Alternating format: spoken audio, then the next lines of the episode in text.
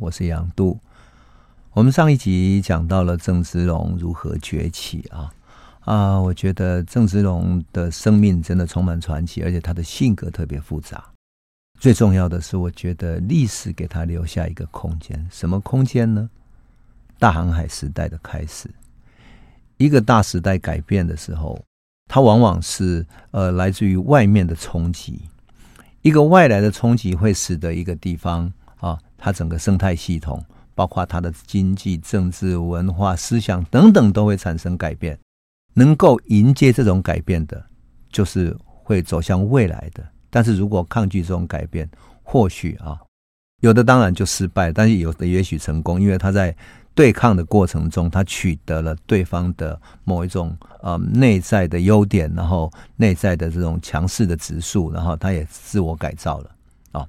所以这种文化的冲击啊，文化的挑战与回应哈，在大航海时代开始的时候，特别是明朝的时候，特别明显。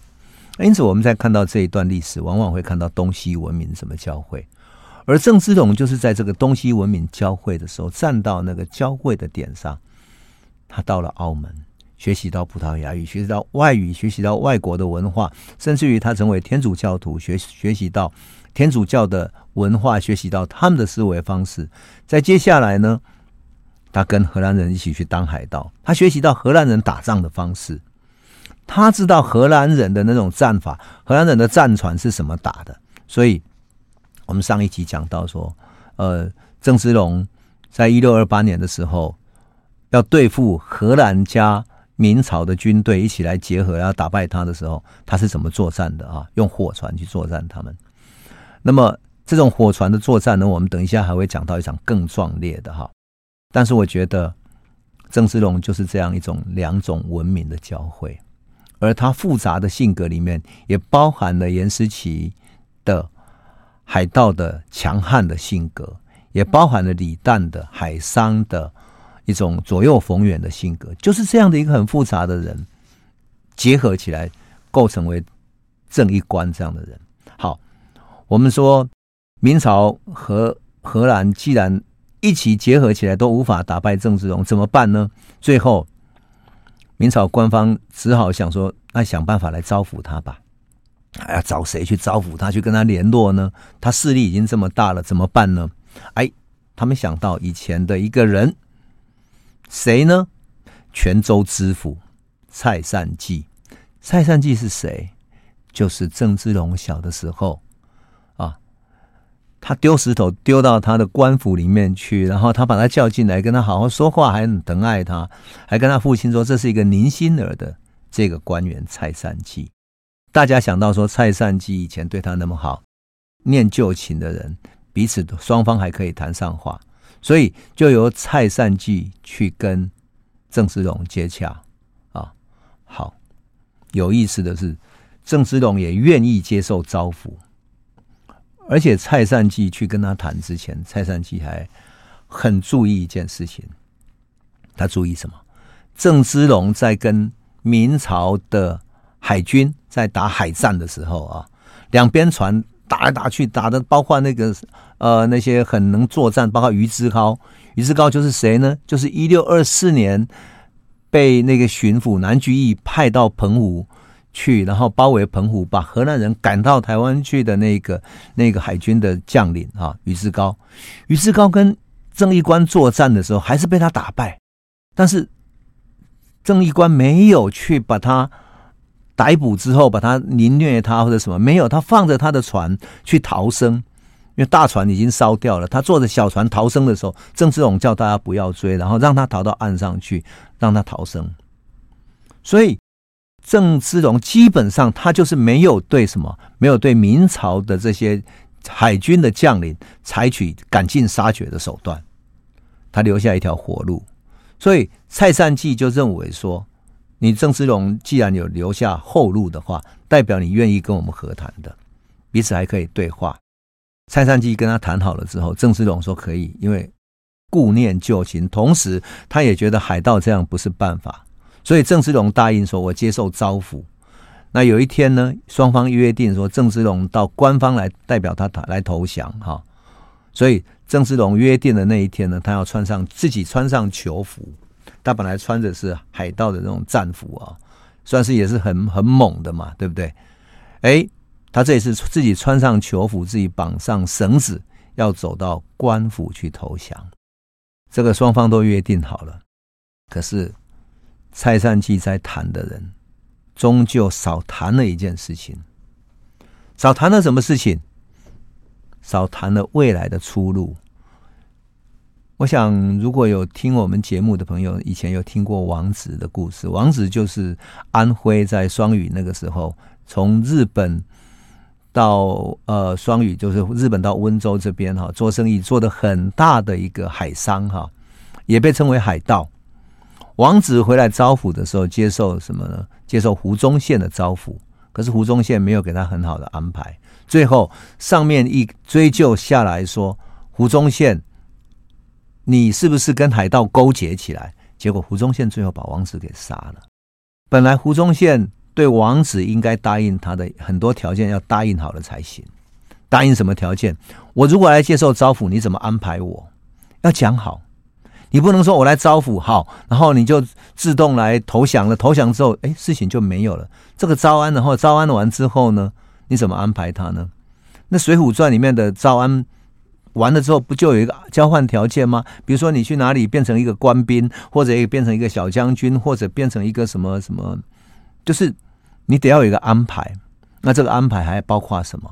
你安排不是只有安排这一个人，不是这个海盗头子而已，而是他手下还有许许多多的海盗。这些海盗要到哪里去呢？他的途众到哪里去呢？讲白了就是什么？就是郑芝龙有四百条船呐、这四百条船两万多，至少他就六七万，在荷兰人讲六七万个徒众，散落在东亚各地的这些徒众，他要怎么安排？你得要给一个交代啊！郑芝龙不能说，哎，我一个人啊、穿着囚服去，然后我自己一个人漂白了之后，我就没事了，没事，那你将来你要干什么呢？那你对你的众兄弟，你。跟着你走，跟着你打天下的兄弟，你要怎么交代呢？所以啊，我说哈，这个蔡善济啊，终究是一个善良的读书人，他根本没有办法掌握这些海盗或者这些海商真正的背后的忧心的所在，乃至于根本就不知道他们对部下、对那些手下、对各地的部将怎么怎么交代、怎么处理，所以他没有交代之后，结果呢？郑芝龙根本就不敢再去投降了，不敢去投降，也不敢去接受招抚，就这样子，这个招安就没有成功了。最后还是福建巡抚一个叫熊文灿的人，他接受了建议，他继续找人去跟郑芝龙谈判，谈判到顺利招安，但是谈判的条件是什么呢？是说你如果接受招安之后，我给你一个海防游击的一个名义，就是你可以帮我。去防守这个海岸海岸边，其实这个就是海盗真正想要的。为什么？因为他还是可以保有他的武力，但是他所有的徒众们立刻可以漂白变成官兵，漂白变成官兵。当年王子啊，就是在十六世纪的时候，王子跟胡宗宪在谈的时候，也曾经谈到说，你如果招抚我的话，我可以。帮你平抚所有海上所有的海盗，我可以把它全部收服，你海上就一片平静，再也不会有人行抢，倭寇的问题也解决了。所以这一次熊文灿学聪明了，他跟郑芝龙谈的时候谈到了官位，还谈到以后怎么处理，最后他终于要上千层，上给明朝皇帝了。现在很头大了，你把这个海盗招安之后，还给他一个官位，你不只帮他漂白，你还把他变成一个。官方的官员，这说得过去吗？当然，江湖道义上是说得过去了哈。可是这个熊文灿这个公文就不知道怎么写了，因为明朝还是有很多朝廷的人，万一有人说他跟胡宗宪一样是跟海盗勾结，然后说是给海盗一个官位怎么办呢？所以熊文灿搞了一个文字游戏，很妙。他说什么呢？他说：“义士郑芝龙。”他的公文上面写“义士郑芝龙收海盗郑一官有功”，就是说有一个海盗在海上叫做郑一官哈，他徒众非常多，很可怕的。好，我们现在找到一个义士叫郑芝龙这个人，把海盗正义关给收服了。他因为他收服了这些海盗有功，所以我们就委派郑世龙当我们的官员，叫做海防游击，开始帮我们守海防了。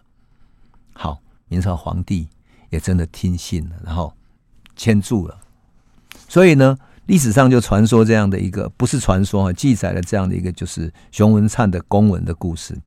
后来福建有一个官员呢，做得很高，当做当做宰相的哈，被皇帝问到了，他是一个很正直的宰相，结果被皇帝问到说：“哎，听说郑芝龙跟郑义官到底什么关系呢？”他下来一查，才发现他原来是同一个人呢。最后他这个官员就就羞愧的自杀了啊。可是 anyway，不管怎么样哈，熊文灿终于把。正义官漂白成为义士郑芝龙，然后从一个海盗漂白成为一个海上游击，帮明朝来防守海上了。他这一防守海上，他的势力可就不小了。因为过去他的海商，他非法的生意、非法收的保护费用，现在都可以合法来收了。这是第一个。第二个，过去他自己所组织的船队是非法的，因为明朝我们都知道，明朝的法律里面海商是非法的。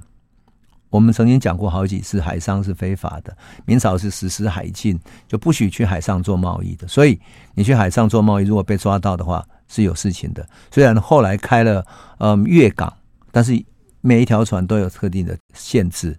可是郑芝龙作为海防游击，他的船队出去的时候是归他自己管辖的，所以他的商船出去，他要自己管辖，他要出去哪一条船、呃，出去多少货物，根本没有人来管的，就是他自己在管的。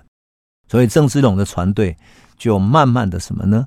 慢慢的开始垄断了他海上的各种贸易了。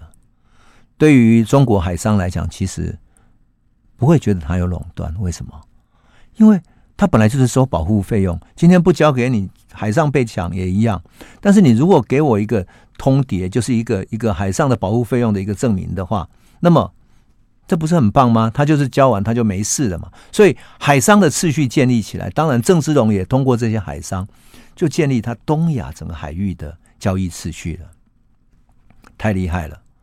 而郑芝龙生意做的最好的是什么呢？是对日本的生意，对日本的生意，因为他本来他太太就在日本嘛，所以他就很努力去经营日本的人脉，还有日本的生意。慢慢的，郑芝龙也垄断了荷兰人在福建的货源，逼得荷兰人只能够跟郑芝龙打交道。那郑芝龙也非常妙，他呢，他慢慢的把他的这个营运总部拉拉回到他的老家福建的安海。福建的就是在安海那边啊，建立一个什么呢？建立一个海军的像海军集团一样，变成他的基地。它是一个贸易的基地。也是一个海军的训练基地。换言之，如果他的海上想要跟荷兰打仗，或者跟任何一一群海盗打仗的话，他一定要建立据点。可是明朝不可能出那么多钱给他训练海军啊，对不对？明朝是只能够让他的军队是用屯垦的来做的，所以他就干脆用他自己经商所赚来的钱训练他自己的海军。而且更有趣的是。他自己因为跟葡萄牙人也熟，跟西班牙也熟，所以他干脆直接从欧洲购买那些新式的大炮跟武器。他慢慢变成一个什么？有新造、新建造的船，有新训练的士兵，打海战的人，还有新买的大炮武器。那这些大炮武器，我们都知道还是要训练的，对不对？所以他就慢慢变成一个中国沿海最强大的一个武装集团。那这个集团呢，一边帮明朝在海上打击海盗，一边用郑芝龙的旗号去收保护费用，用这个保护费用又建立他的海军。那这个海军呢，又慢慢变成他可以保护这些船商的这些势力，这样。啊，这些船商呢，慢慢扩大他的经营范围，所以安海就变成什么？变成福建沿海这边呢，最大的一个贸易港。这个贸易港往。说真的，这种贸易其实也并不好做。为什么？因为以丝绸来讲的话，你要开始到各地去收集丝绸，你要集货，集到这边来。那这些货怎么上船？上船之后，准备要开到哪里去？有的开往东南亚，开往越南，开往印尼、巴达维亚等等；有的开往日本，开往啊、呃、马尼拉。所以这些整个船队在整个海港里面怎么运作的，都是问题。再来呢，钱的经营也是问题。你想会有多少钱在这里进出？据说哈，郑芝龙把他的这些整个集团的这些呃财务哈，交给他的母亲哈，就是皇室来经营。好，我觉得这一点历史记载里面记载这样也很通。为什么？因为他们。他母亲的那一边，皇家的那一边，本来就有海商的集团经验嘛，所以他知道海商里面那种眉眉角角，你的船货从哪里进来，你赚多少利润，怎么进出等等，他知道，然后再用这些赚来的钱去养他的海军，养他的海军，养他的军队，养他的补给，养养他的大炮武器等等的，他变成一个最大的武装集团。可是他大了之后，会跟谁产生矛盾？日本不会啊。因为日本是习惯跟他做生意的，他还有日本人脉。葡萄牙也不会啊，因为葡萄牙就是要做生意，他只要有货源，他掌握好广东这边就可以了。马尼拉的西班牙人也不会，为什么？因为西班牙人习惯把马尼拉当成他的贸易港，而商人是从粤港过来，从福建过来的，所以真正冲突的是谁呢？就是在台湾的荷兰人。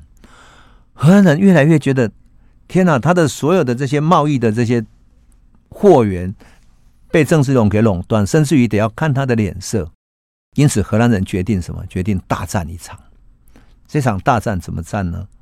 他准备派出船队，然后把明朝的附近海域里面的所有商船全部炸掉。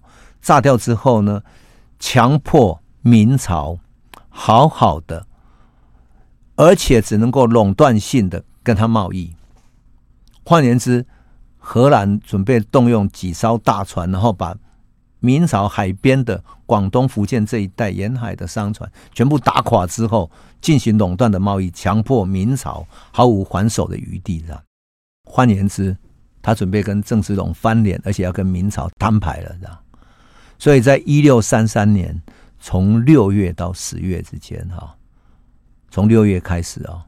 荷兰就开始从巴达维亚动员了九艘大船，好，然后还结合留香集团的五十几艘的这种海盗的这种中式帆船，它结合中国海盗，好，然后呢，准备开始在中国的沿海开始大量的打劫，这个集结起来了。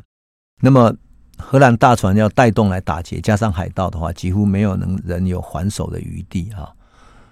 我曾经在以前的节目里面稍微讲过哈，我们讲大战之前，我来讲一下为什么特别难打。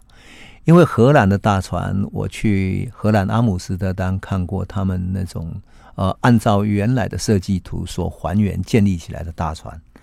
那个船呢，从船首到船尾的长度大概五十公尺长，五十公尺的长度就是我们一个学校的操场从前面跑到后面。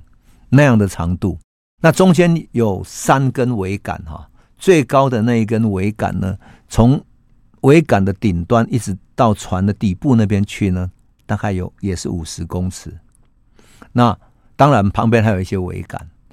那更重要的是，荷兰这些战船旁边哈两边配备了各种大炮。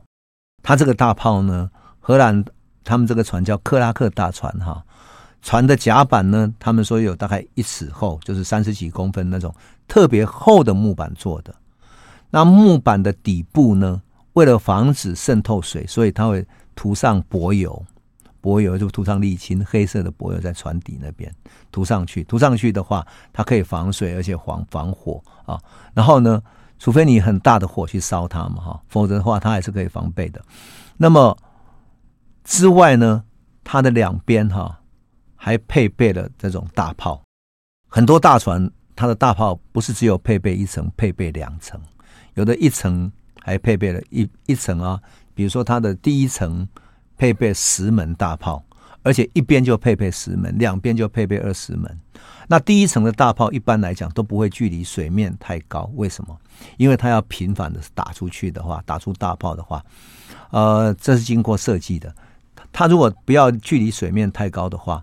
那么这个大炮打出去的后坐力会使得船横向的移动而已，而不会如果你把那个炮弄得太高，打出去不就那个船会有点晃得很厉害吗？所以他就让船可以横向移动，所以它的战斗力特别强。相较来讲的话，中国式的帆船是很小的。中式的帆船一般来讲大概只有二十五公尺左右的长度。那么这个长度呢，甚至于还有会更小，因为有的风帆船更小啊，更小。那更小呢，它会有一个麻烦，就是什么？你你以为说它啊，它大概只有它的一半大而已，不是？你如果按照它的体积算下来，它只有四分之一，等于是欧式这种克拉克大船的四分之一或者五分之一而已。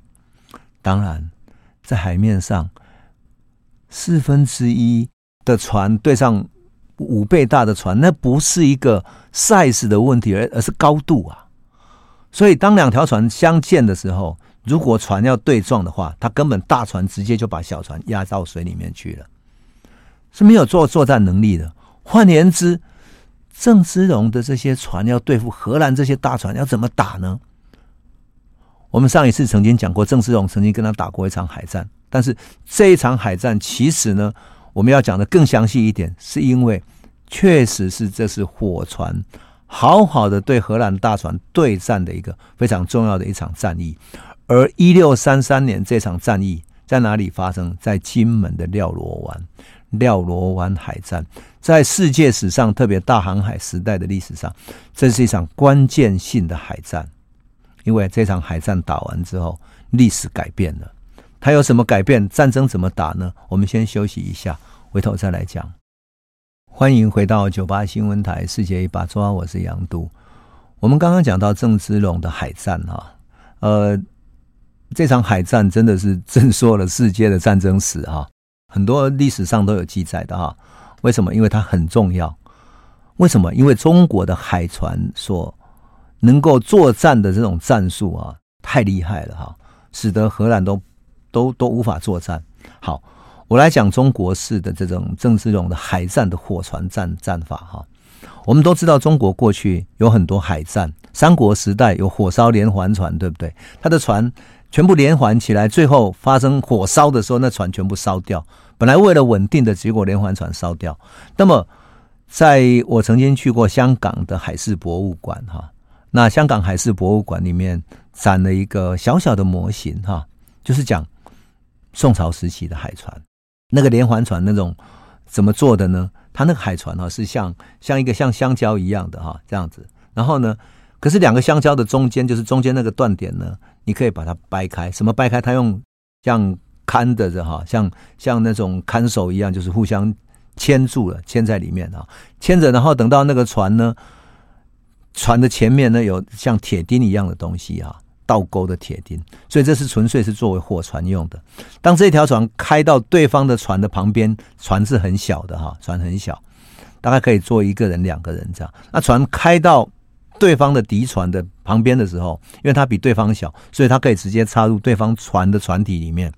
那个时候船都还是木头做的嘛，所以它直接切进刺进去之后，倒钩勾住了。勾住之后，这条船的前半段呢，它就放了很多火炮，甚至于易燃物的，包括油啦，或者说烧的柴啦等等的。那当然还要有火药让它爆炸起来，让这些柴烧起来。所以这个点燃了，点燃了之后呢，它可以从这个船的中间呢，就是互相牵住的那个地方打开那个那个牵住的地方，然后船就可以从后半截划走了。这个是很巧妙的设计，这是宋朝就有的设计，多妙啊！这个模型在香港的海事博物馆有展出哈，我看到觉得太绝妙。也就是，中国在河面上早就有这种火船的作战了，可是。这种船很小，而且呢，它的那种船体只适合在河面上风平浪静的地方作战，真正在海上作战是不行的。所以，郑芝龙要在一六三三年准备跟荷兰准备大海战之前呢，他做什么？他准备了一百艘的海船。一六三三年，荷兰的大船哈，九艘大船带了五十几艘海盗船，先把广东一带的。海面上海港的商船全部炸掉了，然后也跑到福建这边来，把泉州这边海面上的商船全部炸掉了，用他大炮把人炸掉了，没有还手余地，全部炸光之后，又到厦门这边把那些海上商船炸掉了。这个时候，郑芝龙在哪里？可怜的郑芝龙，因为他的海上势力太大，所以他能够带兵打仗啊。所以福建巡抚周开廉他觉得有点忌讳他哈，忌讳他怎么办呢？他就想说，那就干脆派他去另外一个地方作战，派他去福建的闽北，就福建的北面那边去平定山上的盗匪。可是等到荷兰船到处打劫，到处这样打之后，他知道没办法了，就把郑芝龙赶紧找回来，而且赋予他一种任务，就是说，整个福建无无论北边南边，所有的海船，所有的这种海军，全部归你指挥好了。郑芝龙没有很急。他赶紧的叫他原来的团队做什么？做小船，做小船，做什么用？火船。每一条小船呢，前面哈、啊、放了火药，然后放满了各种易燃物，然后有一个人开着，他准备了大概一百多艘的火船。另外呢，准备一百多艘的这种战船，上面有配备大炮的战船，配备了齐备的这些士兵的战船。在下令说，如果你劫了一条船的话，就是能够劫掠到一条荷兰船，打灭了他们一条船的话，赏二百两；如果你杀了一个荷兰人，五十两，重赏。那另外呢，这个火船派出去的时候呢，打到对方的时候啊，那么如果灭了一条船，他再另外给奖赏。好，我要特别讲的是，这种火船出没的时候，还有一个很重要的重点是什么？你要看风向，因为。如果你火船开出去，你是逆风，那火不就往回自烧到自己吗？所以你这个火船要非常准确的烧到对方船上去。因此，一六三三年，荷兰的九艘大船，他本来看到在金门附近，就是厦门的外海这边，他看到，哎，好像郑芝龙那边有在准备的样子，可是他不怕，他觉得你那些船根本不是我的对手。何况我九条大船，大船上面每一条船上有二十个火炮，九条大船有几百门的火炮，他根本不怕你。你派船过来，摆一百条过来，火炮炸你吧。因此，当一六三三年准备开战的那个早晨啊，荷兰船停在廖罗湾，九条大船加上一些附近海盗船哈，五十几条海盗船这样，他一点都不畏惧。可是那天早晨风起的时候，一百多条的郑芝龙的火船突然开过来了，开过来顺着风开过来的时候，这些火船完全没有停下来，无论荷兰的火炮怎么打，它完全没有停下来，就直接冲到它的船底部去了。这些火船呢，直接冲到底部之后，用一种倒钩的刺倒刺刺进去之后，就点燃了。点燃之后，整条船就烧起来，他就让它。顺着紧紧的缠在那个荷兰大船的底部开始燃烧。那他的上船上开船的船员怎么办？船员跳船逃走。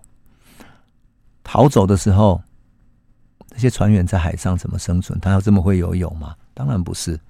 你猜他们怎么做救生圈的？那时候没有救生圈，对不对？他们用竹筒子。竹筒子一个一个竹筒子，你只要不破开，就是最好的救生圈。然后每个竹筒子前面再留一点点，就是前面一个竹筒的，然后留一个洞，然后把它勾在身上。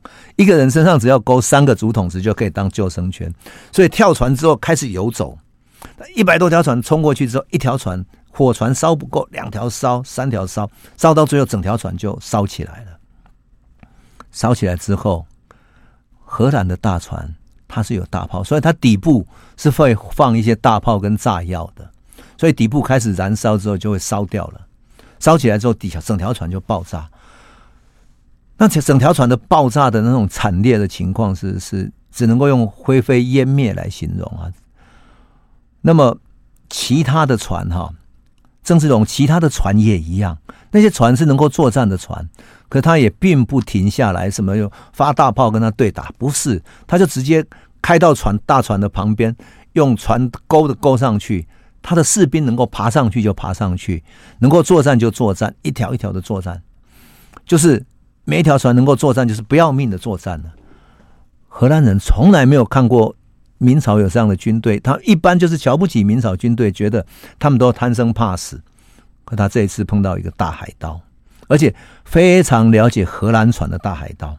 他完全采取了荷兰船最怕的，就是用好几条火船从底部烧它，烧到它破了一个洞之后爆炸，爆炸整条船就毁了。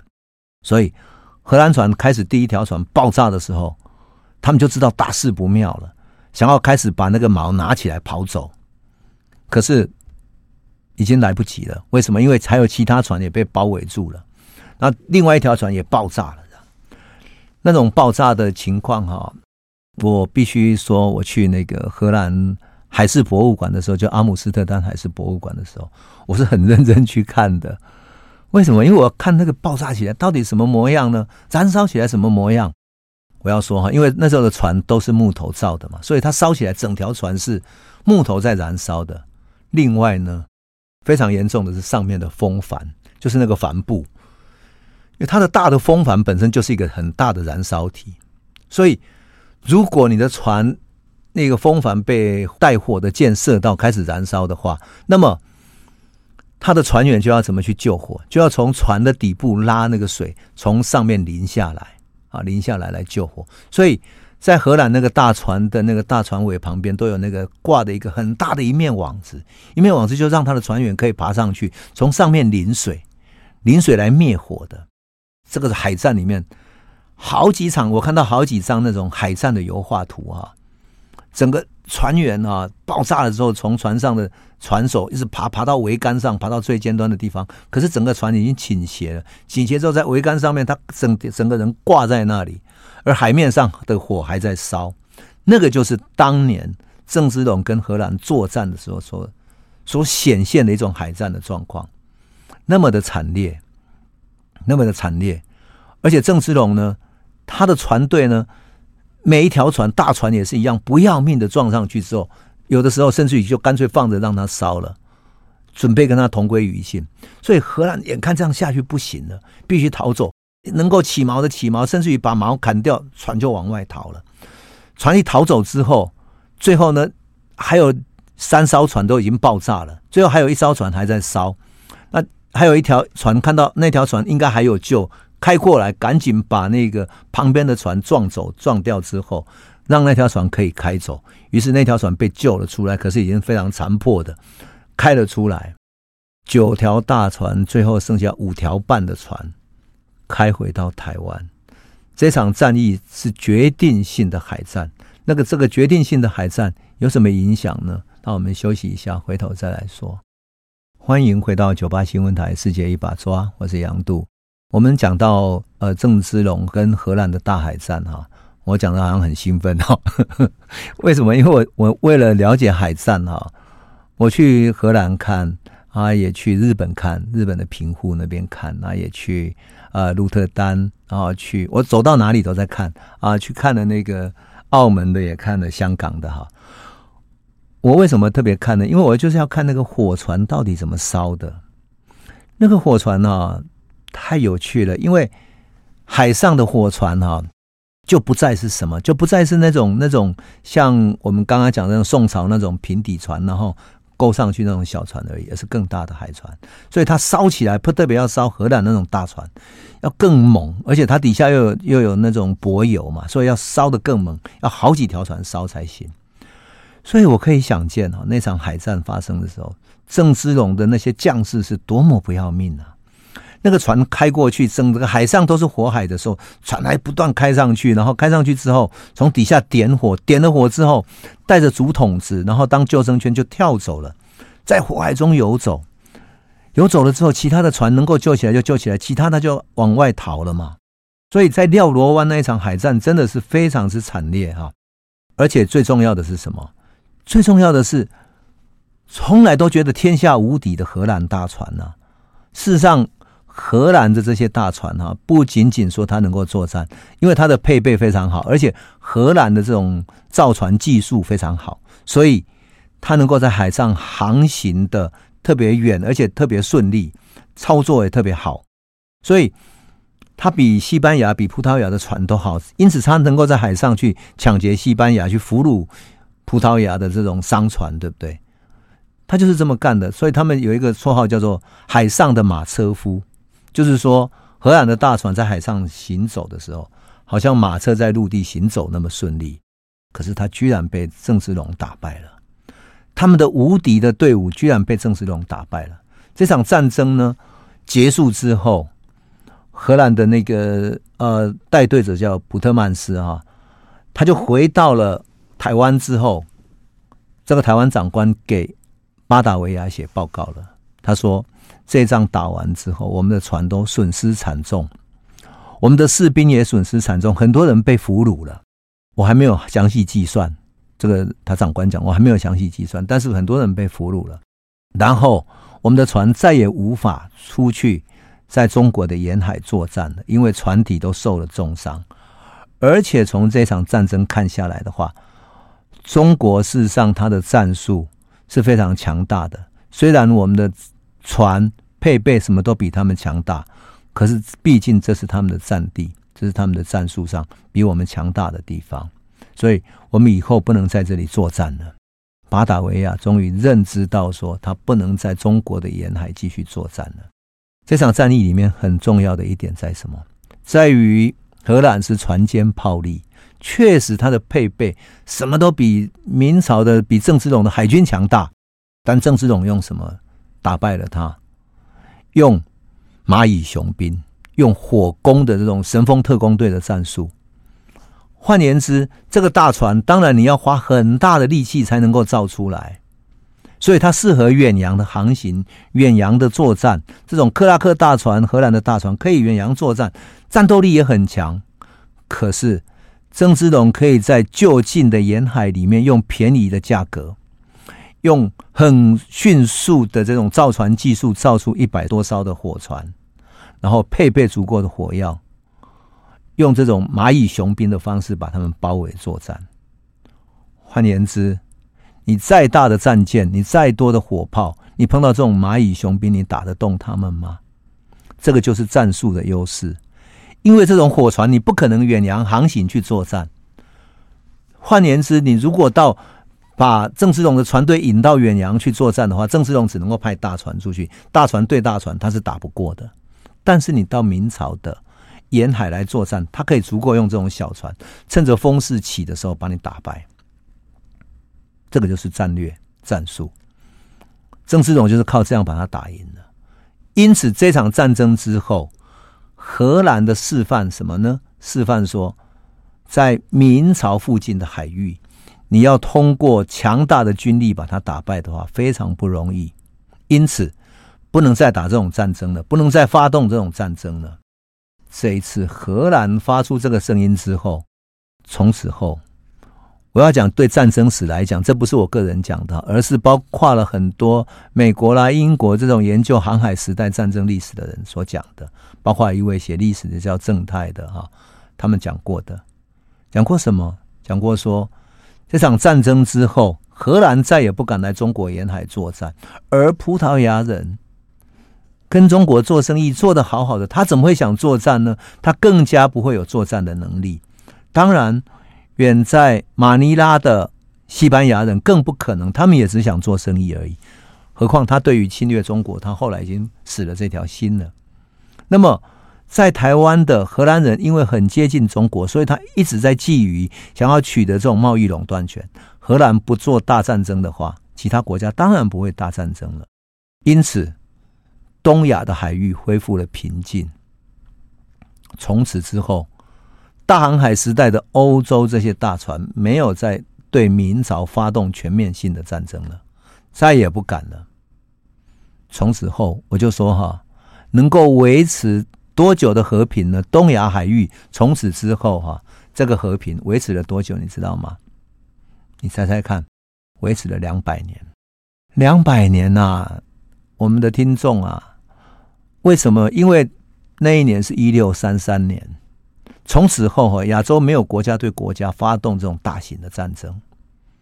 可是你想想看，欧洲有多少国家对国家，对不对？西班牙对英国的呃那种无敌舰队的战争，荷兰对于西班牙的战争等等，这些国家不断战争，不断战争，那么多战争就意味着那么多的死亡，那么多的人命的牺牲，那么多地方的不平静。当然。从武器来讲，他们的武器就不断在进步。可是东亚海域的对老百姓来讲啊，我是纯粹从人民的生活来讲，你有两百年可以和平的好好做贸易，那是多棒的事情啊！那是多么难得的一个和平的时段。两百年，一直到什么时候？一直到一八四零年鸦片战争开始的时候，那场战争才来临。而那场战争已经不再是风帆船的时代，而是什么？而是蒸汽船那种铁壳的、铁甲的。蒸汽船时代了，铁甲船的时代，那种战法就不一样了。可是当然，那时候已经是清朝了。清朝的这种木头造的船哈，特别是同安船，已经无法跟他作战了，战力上比不过去了。当然这是后一个阶段的事情。但是我特别要讲的是说，这场战争，郑芝龙用他的战术和他的战略，向欧洲的列强证明了。你在这里沿海是打不过我们的，你不要来这里发动战争，所以维持了东亚两百年海域的和平。因此我，我要特别讲的是说，我们对于郑芝龙的历史评价有没有，都停留在说他后来投降给清朝，然后他跟他的儿子观点不一样，就跟郑成功的观点不一样，所以他不应该投降啊，背弃了民族大义等等的。可是，如果你从海洋史的角度来看的话，你会发现郑芝龙是一个。延续了从宋朝、元朝以降的海商传统，并且在欧洲人来临的时候，欧洲大航海时代这些列强来临的时候，他集结了过去海商的传统、海商的人脉，再加上什么？加上海上海盗的这些勇武的势力，结合起来之后，这种能够作战的能力，加上明朝军方的这种这种作战能力。终于跟欧洲列强打了一仗，而这一仗向他们证明，你不能来沿海欺负我们，就这样子维护了两百年的和平。其实这个是郑芝龙对历史上非常重要的贡献，所以我常常说哈，我们对于郑芝龙的评价，要从海洋史的角度，从海洋文明的角度来评价他的话，或许会得到完全不同的概念。换言之，他那个时候对清朝去谈判的时候。到底是真的想要取得一个官位吗？还是他希望保有他好不容易在整个东亚海域建立起来的海上帝国呢？事实上，他也曾经跟明朝的皇帝建议说，不要在路上急着去出征，去北伐，要收复国土，对清朝发动战争。他要求明朝的隆武皇帝说，我们退到海上，用海上的实力去对付那个陆地骑马的民族。就是清朝的骑马民族，他打不过我们，可惜明朝皇帝没有听他的。当然，郑芝龙后来的历史发展啊，他一直是用海洋文明跟海洋的思维去对抗陆地的思维，而且希望保有海洋思维的这种灵活跟这种整个战斗力。我有时候想想都觉得历史蛮可惜的。清朝如果没有把郑芝龙带走的话，而让他收服，然后让他当。福建跟广东的巡抚，然后继续在掌握这海洋势力的话，后来的发展历史完全会不一样啊！当然，这就是整个大历史，我们无法逆转的地方。不过，郑芝龙的历史还没有结束，因为他打完荷兰之后，他在安海建立了一个非常庞大的政商帝国，而这个政商帝国后来又为明朝效力，乃至于。他投降给清朝之后，跟郑成功之间怎么结合起来，影响了郑成功后来的大历史呢？影响台湾的历史呢？我想我们等下一次再来诉说了。今天先讲到这里，谢谢你。